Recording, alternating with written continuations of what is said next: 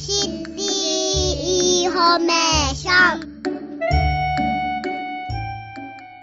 こちら三田市消防本部お送りしてまいりましょう。タイムリーな話題、そして皆さんの日頃からの防災知識としてぜひ参考になさっていただきたいと思います。今日は三田市消防本部から総務課西祐介さん、そして救助隊副士長の、えー、柿花直樹さんお越しいただいてお話をいただきます。どうぞよろしくお願いいたします。よろしくお願いします。ではまずは柿花さんからお話をいただきますのでよろしかったらまずは自己紹介をお願いいたします、はい、こんにちは。私は三田市消防本部で救助隊に配属されている柿花と言います。よろしくお願いいたします。どうぞよろしくお願いいたします。救助隊というのはどういうあのお仕事があるんでしょうか？はい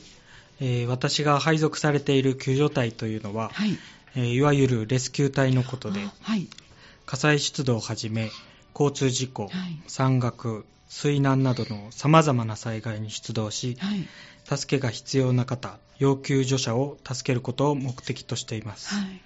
また見た目もオレンジの色を着ていますので今日そうですね、はい、着ていらっしゃいますね。見覚えの方見覚えのある方も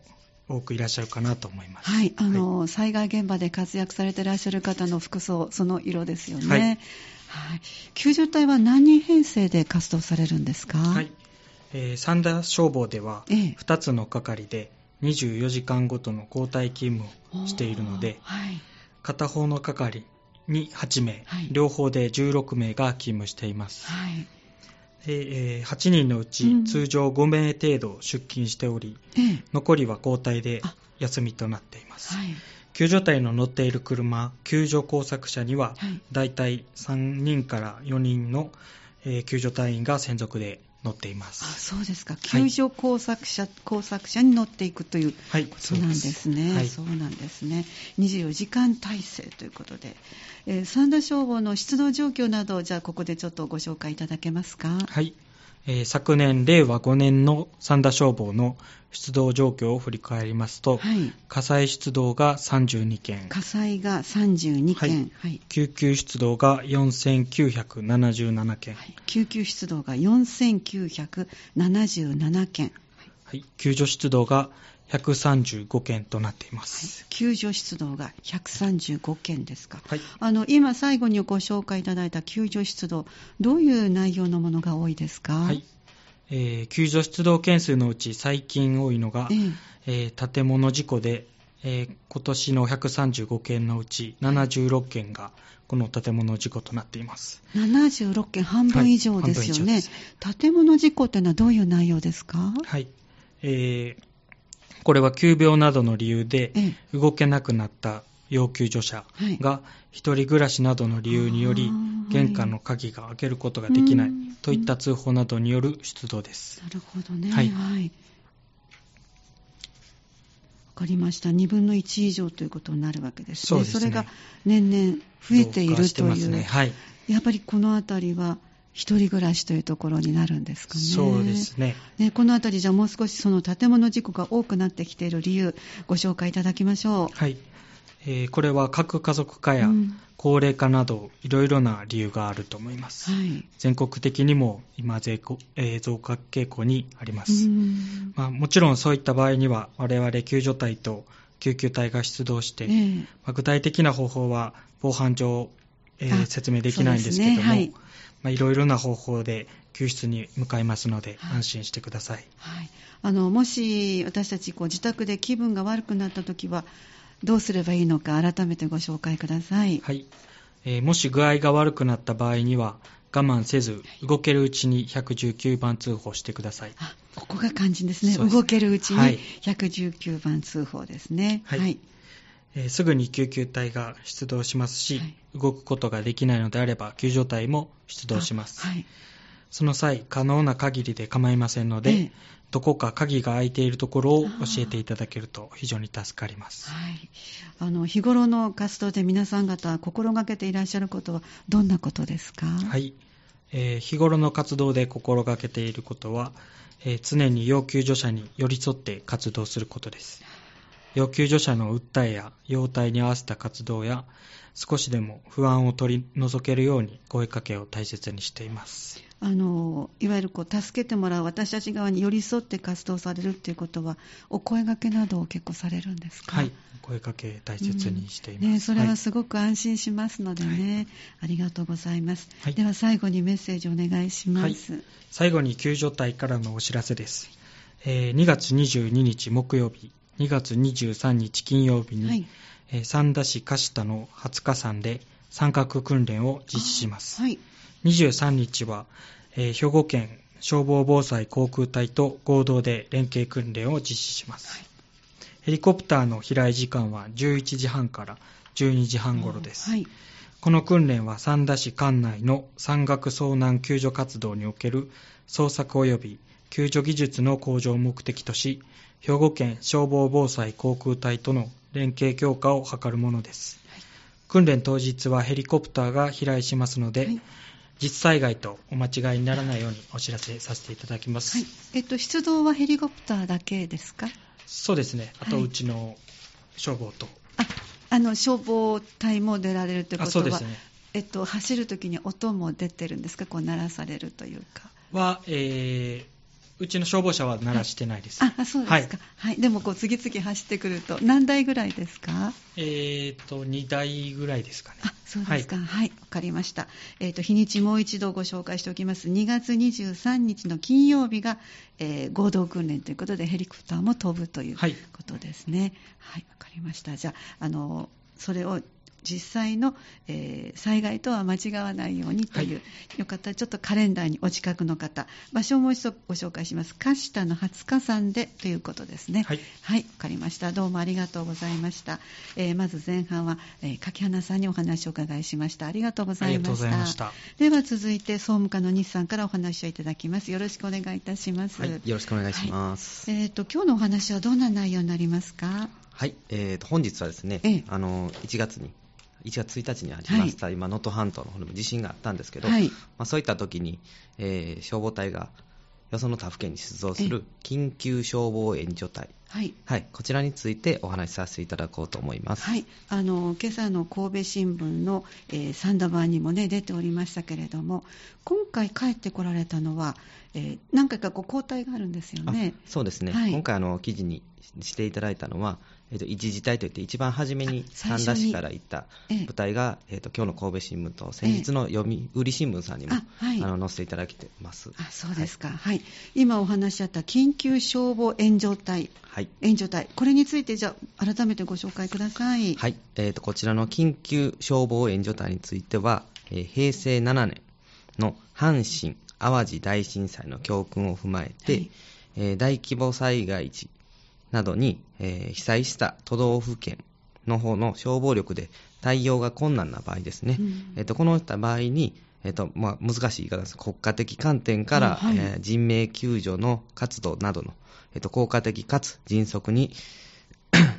実施できるように、うん、あの全国の消防機関が、はい、の互いにですねよる援助体制を構築するために、うん、えー、創設されました。はい、はい、まあ、あの早い話があの被災した地域っていうのは、消防本部も被災してしちゃってるので、えー、そね、その通常の消防業務がやっぱり継続できない状況であると、はい、まあ、そういった時に隣であったり、まあ、遠方の消防本部からも助けに行きましょうというものです、はい、以前もあの東日本大震災の時に神戸から行かれたら、神戸ってついてるナンバーで、皆さんがものすごくこうあの温かくあの、そして力というあの頼りにされてるってお話もお伺いしましたね、はい、そういうこうシステムが、もう震災のあった1995年の平成7年の6月にできたっていうことですね。はいありがとうございます。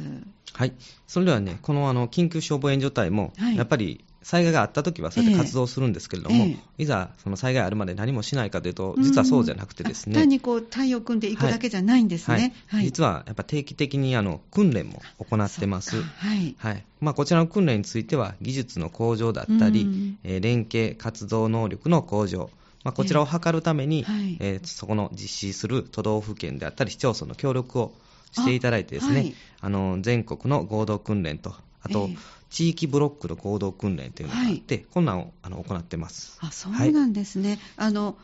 三田だけでしてるわけじゃない、兵庫だけではない、はい、周りと連携しながら全国的に合同練習をされたり、地域ブロックで合同練習されたりということですか？はい、そうです。はい、はい、全国の合同訓練ではですね、す、え、べ、ての都道府県が参加するあの最大規模の訓練になりまして、おおむね5年ごとぐらいに行ってます。うんはい、またあの地域ブロックの合同訓練では、えー、毎年あの全国を6つのブロックに、えー、あの区分してブロックごとに行ってます。はい、そうですか。三田市での派遣実績というのは、まあの過去にもお話聞いておりますので、改めてちょっとご紹介いただきたいと思います。はい。えー、三田市はあの派遣実績もあります。で、はい、えーと、まずはですね、三田市の前に令和4年の1月まであの全国で派遣された実績をちょっと紹介させていただこうかなと思います。はいえー、平成7年の創設以来ですね、全国での派遣実績については、はい、えー、平成16年の新潟県の中越地震。あ大きいのがありましたね。はい、続いて、平成17年の、はい、えー、JR 西日本、えー、福知山線の列車事故。はい、はい、そうでしたね。平成23年、えー、東日本大震災。はいで、加えてあの最近の災害ではですね、ええっと、平成30年の7月のえー、日本の豪雨ですね。はい。はい。あとは令和元年の東日本台風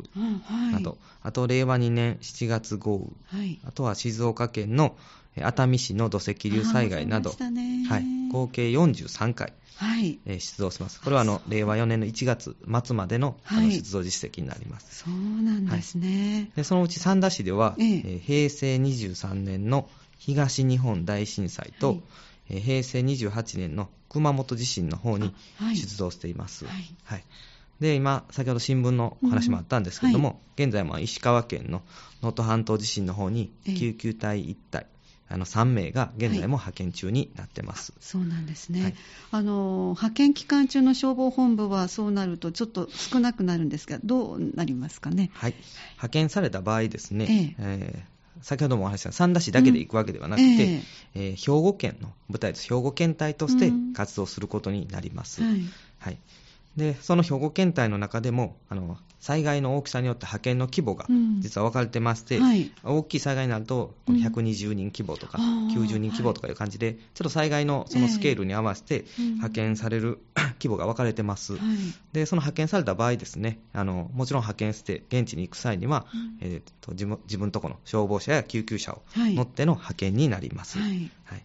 で、その期間ですね、当然自分とこの車も自分たちが乗っていくので、そうですね。えー、その資機材は、えーと、三田市ですと、ちょっと現じた状態にはなります。そうか、車両も人も、はい、そしていわゆる火災あの機材関係ですね、はい、はい、でこの緊急消防援助対応に、一応、資機材というのは、えー、と余分に確保はしているんです。そうなんですね、はい、はい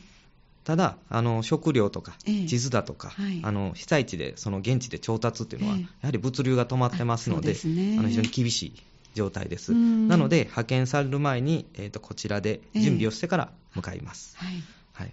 で今はこう物の話ですけど、続いてはあの人の話で、はい、通常業務をするために、あの必要な人員というのがやっぱりいりますので、えー、とそちらもあのみんなで協力しながらやってます。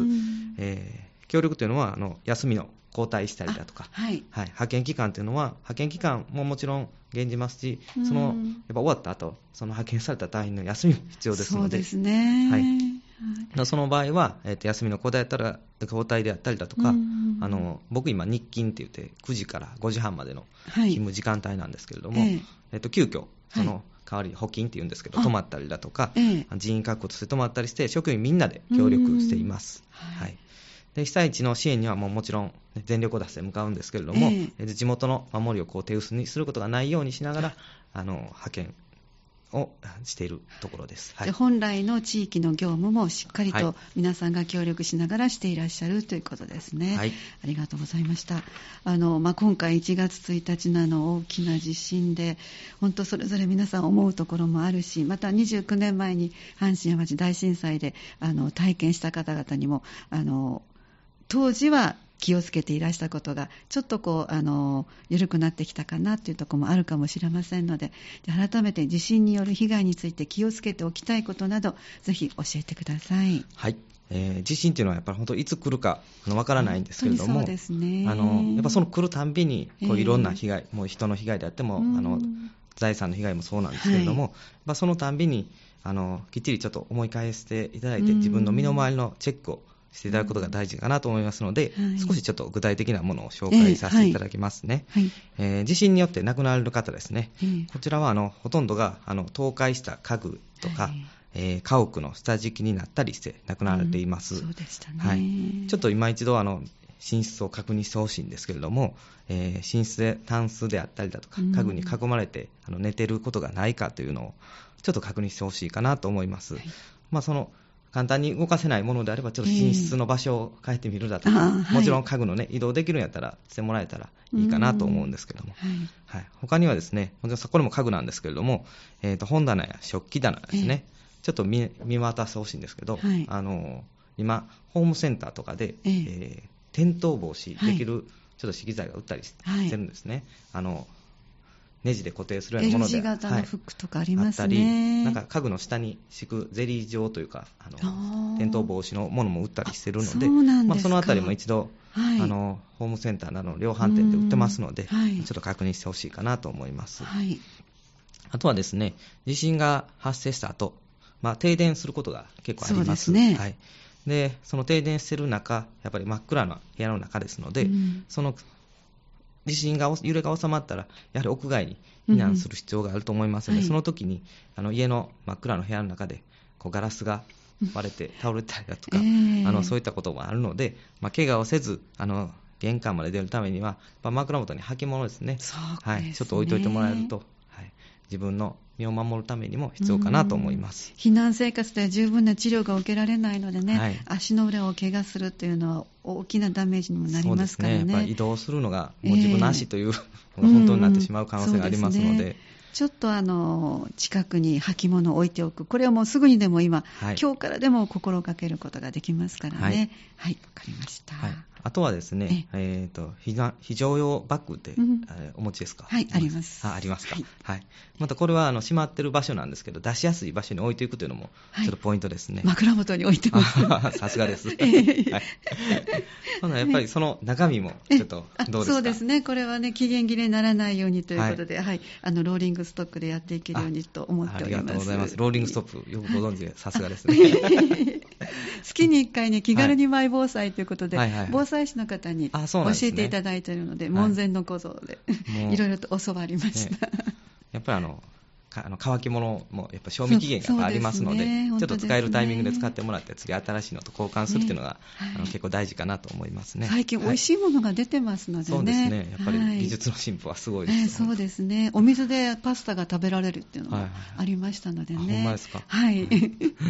ぜひそういうのもどんどん揃えていって、また皆さんにもね、はい、お伝えできたらいいと思いますけども、非常持ち出しバッグ、つい奥の方に入れてしまう方もあるよってことを伺ったので、はいはい、あの枕元に置くようにはしたんですけども、はい、ありがとうございます。まだまだ災害に対する心構えなどあると思いますので、では最後にご紹介ください。はい、えーとまあ、近年、災害ですね、えー、あの今まで想定外、想定外と、ね、こういった言葉を僕もあの非常によく耳するんですけれども、ねはい、では